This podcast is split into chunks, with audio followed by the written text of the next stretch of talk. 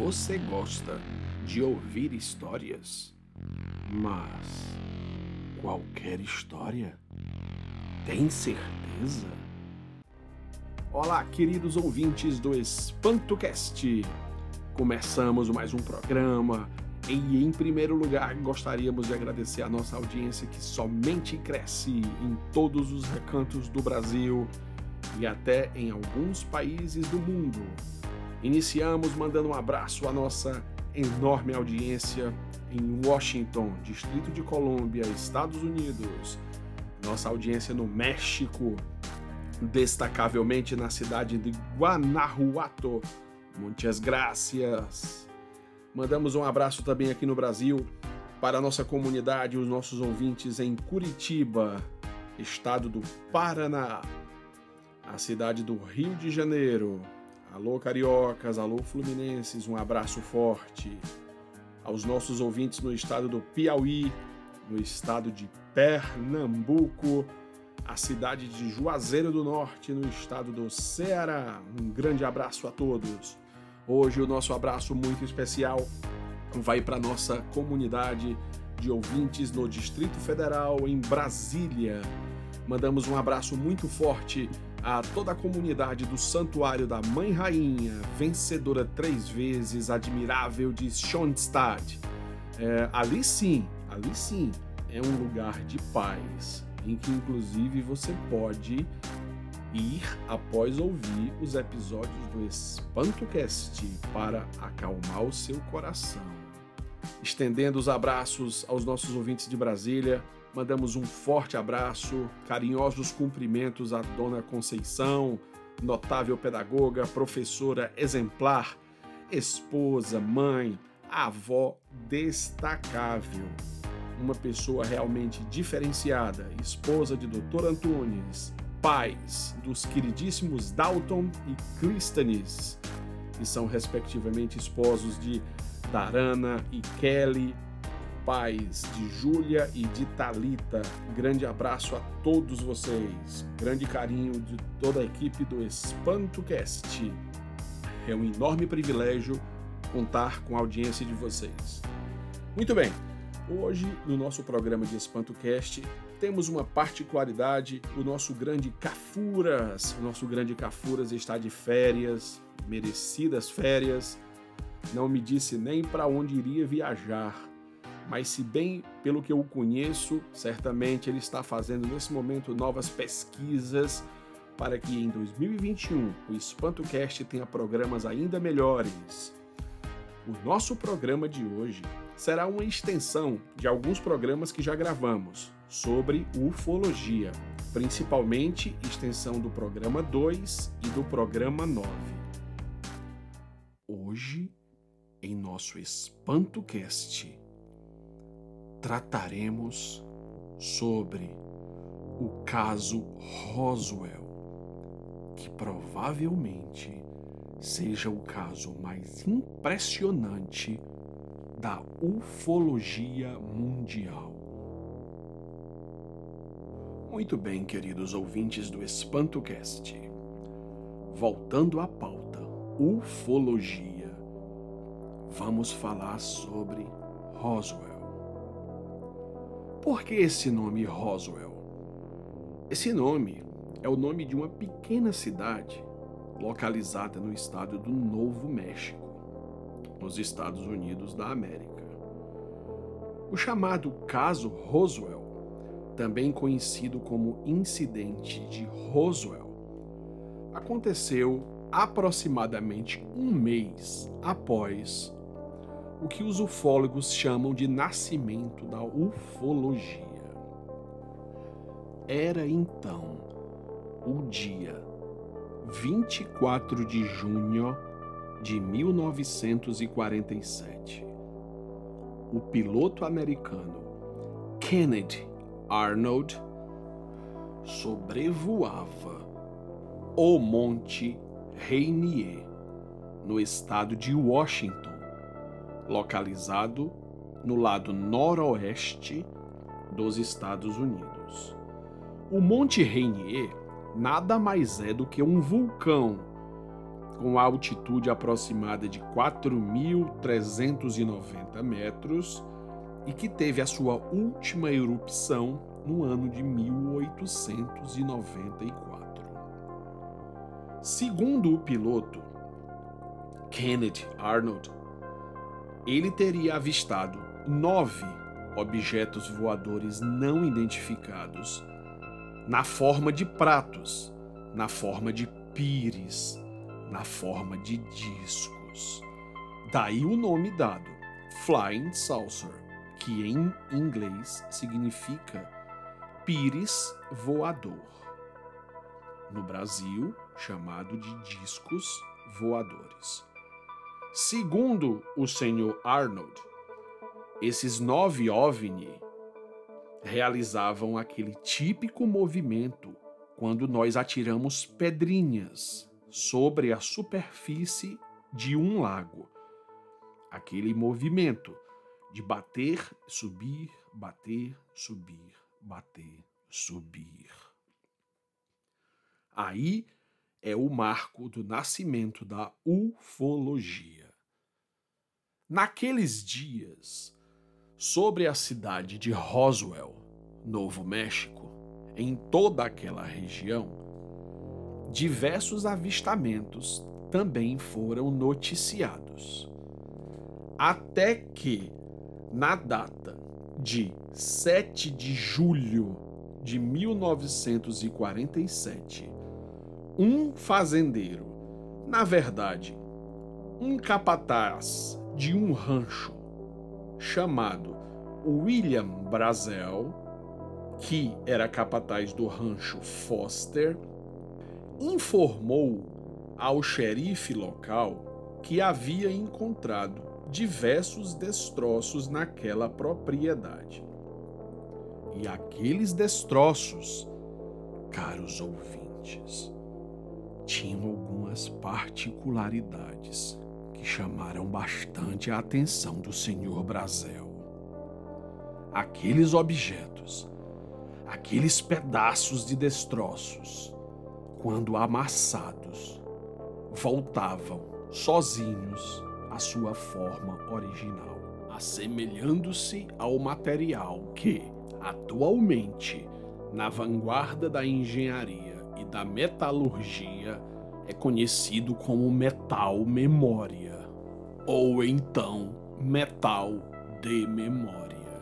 Para que alguém conseguisse fazer um risco neles, havia necessidade de empregar ferramentas e bastante força para conseguir marcá-los de alguma forma. Pareciam folhas de alumínio, bem fininhas, e apesar de sua aparente fragilidade, demonstravam propriedades anômalas, uma capacidade de maleabilidade e uma resistência como nunca vista. Isso foi o que inicialmente chamou a atenção do Sr. Brazel. Chegando ao escritório do xerife, o mesmo convidou-o a ir até suas terras, as terras nas quais ele era capataz. As terras não eram de sua propriedade.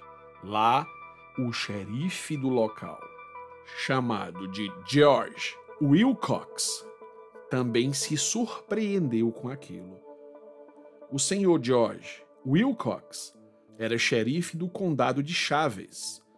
O condado de Chaves é um dos 33 condados do estado do Novo México. Para os queridos ouvintes que não entendem adequadamente este termo xerife, esse termo é bastante utilizado tanto nos Estados Unidos quanto na Inglaterra. E é o cargo eletivo, é um cargo eletivo dado para oficiais que são legalmente responsáveis por um condado ou por um município, e lá eles fazem valer a lei, a lei, digamos assim. Muito bem. O senhor William Brazel e o xerife George Wilcox, assustados com aquele material, que apresentava propriedades bastante estranhas, comunicaram-se com a base aérea de Roswell, uma base aérea, uma pequena base aérea que ali perto se localizava. Lá da base aérea, o major Jesse Marcel foi incumbido de ir até o local e checar as observações apresentadas pelo xerife e por aquele rancheiro.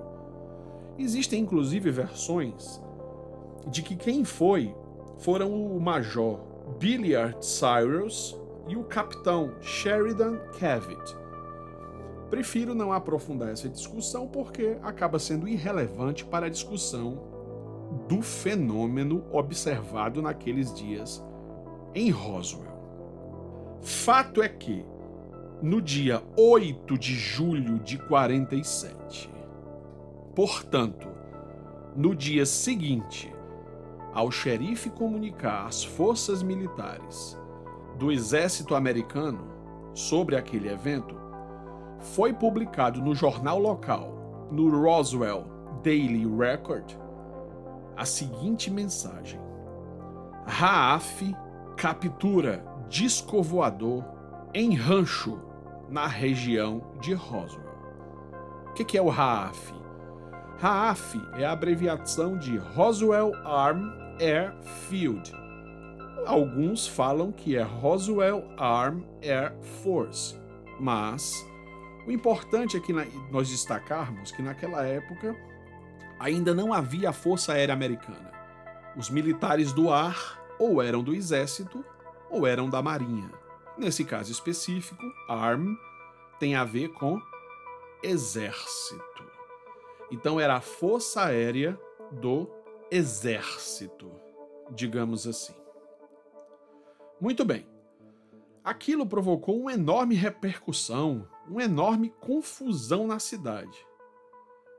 O que ocorreu em seguida foi que o chefe da base, dessa base que eu acabei de relatar aos queridos ouvintes, o senhor William Blanchard, ele pediu que a história publicada fosse corrigida, fosse retificada. Agora, o que aconteceu foi o seguinte, caros ouvintes ficou muito claro que na época houve uma campanha feita pelos militares, pelos oficiais de alta patentes do governo americano para desacreditar aquelas testemunhas sobre aqueles destroços. E a história não para por aí.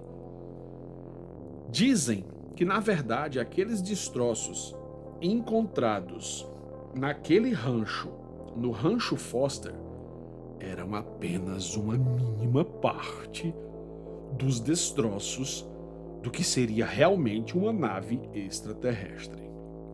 Segundo relatos, a nave com problemas haveria quicado no solo e conseguido nova, novamente alçar voo, tendo caído alguns quilômetros mais ao sul.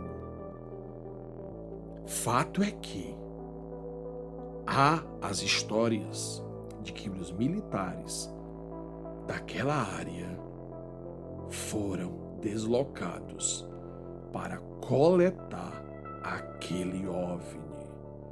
E ainda mais, naquele OVNI haviam três seres extraterrestres que já foram encontrados sem vida, encontrados mortos. Com todo esse disse, me disse, essas versões, o que aconteceu foi que a Army Air Force reviu o texto inicial.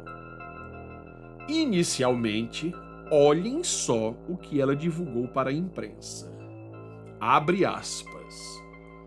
Os vários rumores a respeito dos discos voadores se tornaram uma realidade ontem, quando o escritório de inteligência de um grupo de bombardeio da 11ª Força Aérea, base aérea do Exército em Roswell, teve a sorte de ter em posse um disco através da cooperação com um rancheiro local e o escritório do xerife de Chaves County. Fecha aspas. Agora observem só, depois que as histórias foram modificadas, obviamente por intervenção das forças militares de maior patente do exército americano. O que aconteceu foi que o próprio William Brazel, que era rancheiro, que foi o primeiro a localizar os destroços, lamentou ter falado sobre o que encontrou em sua propriedade após a explosão. Os repórteres que conversaram com ele após a mudança de versão afirmavam que, após visivelmente se esforçar para repetir exatamente o que os oficiais da RAF lhe mandaram falar, afirmava que era tudo conversa fiada. O que que era conversa fiada? Os militares vieram com a história de que aqueles destroços eram simplesmente restos de um balão meteorológico. História que não se corroborou pelas testemunhas. Mas os ouvintes podem questionar: mas por que todo esse acobertamento? Por que admitir que haviam encontrado um OVNI, um disco voador, uma nave alienígena?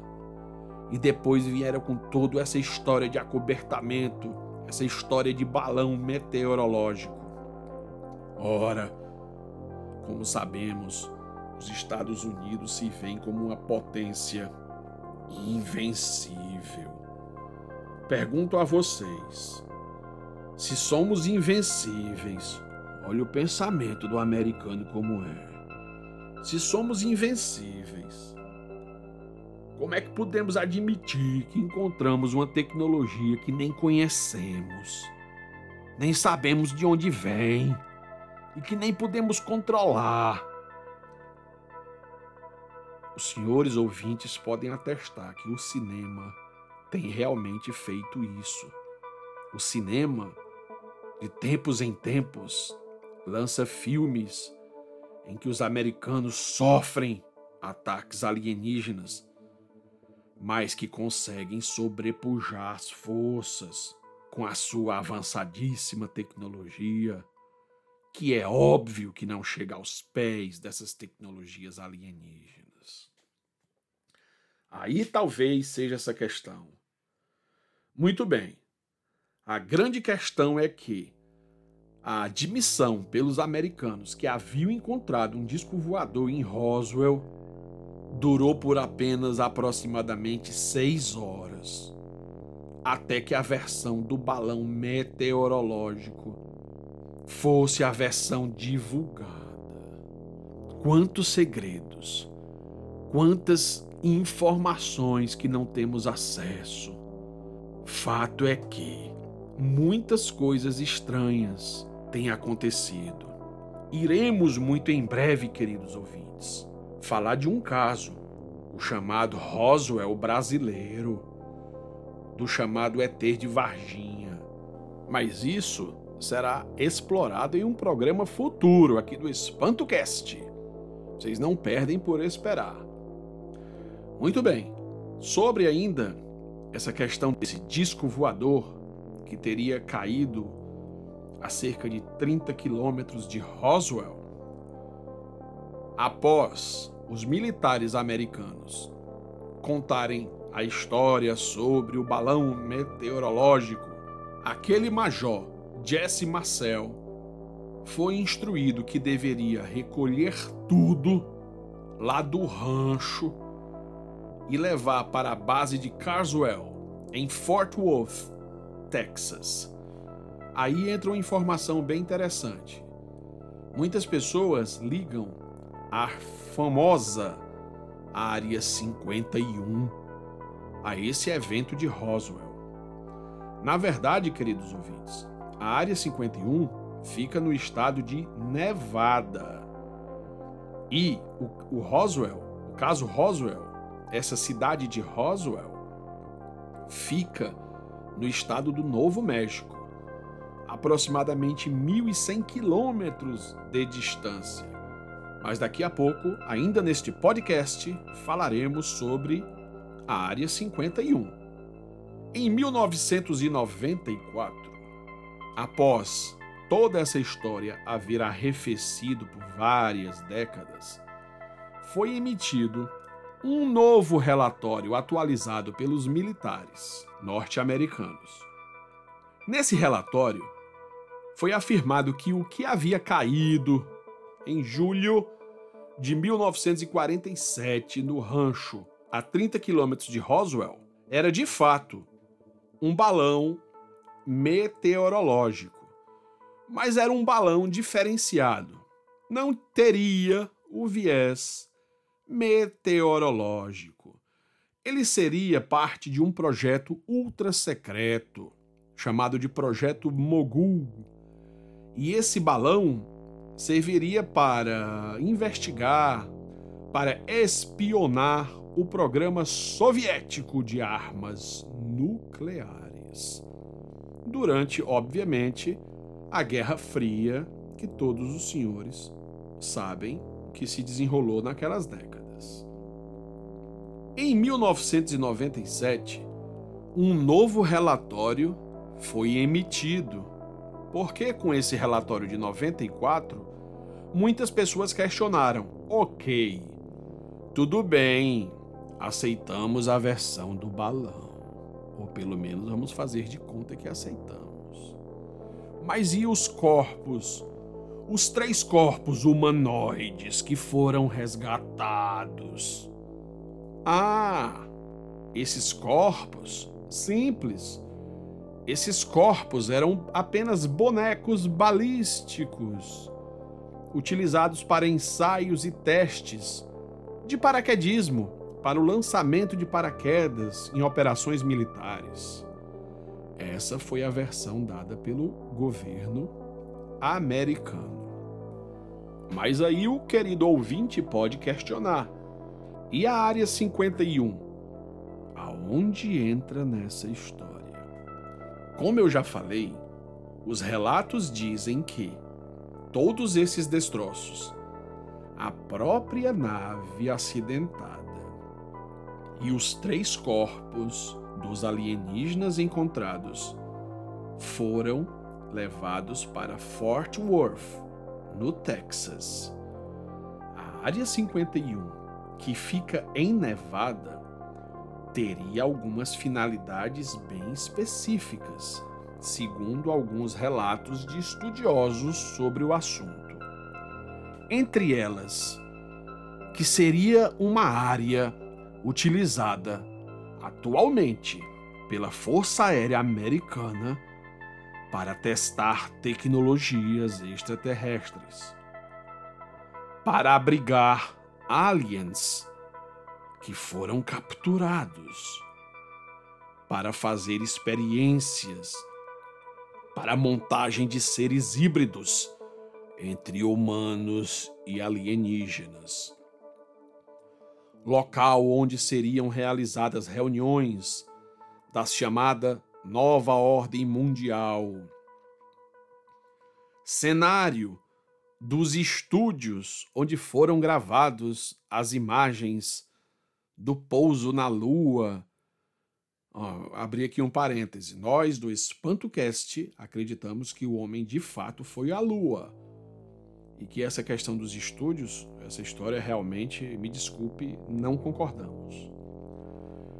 Também seria feito na Área 51 testes, desenvolvimento de armas, de tecnologia para controle climático ou até mesmo a versão de que a área serve de blefe, serve só para despistar, serve para que nós, pesquisadores de assuntos ufológicos, entusiastas da causa, nos enganemos e não foquemos nas verdadeiras bases onde estariam naves alienígenas e pesquisas relacionadas ao tema.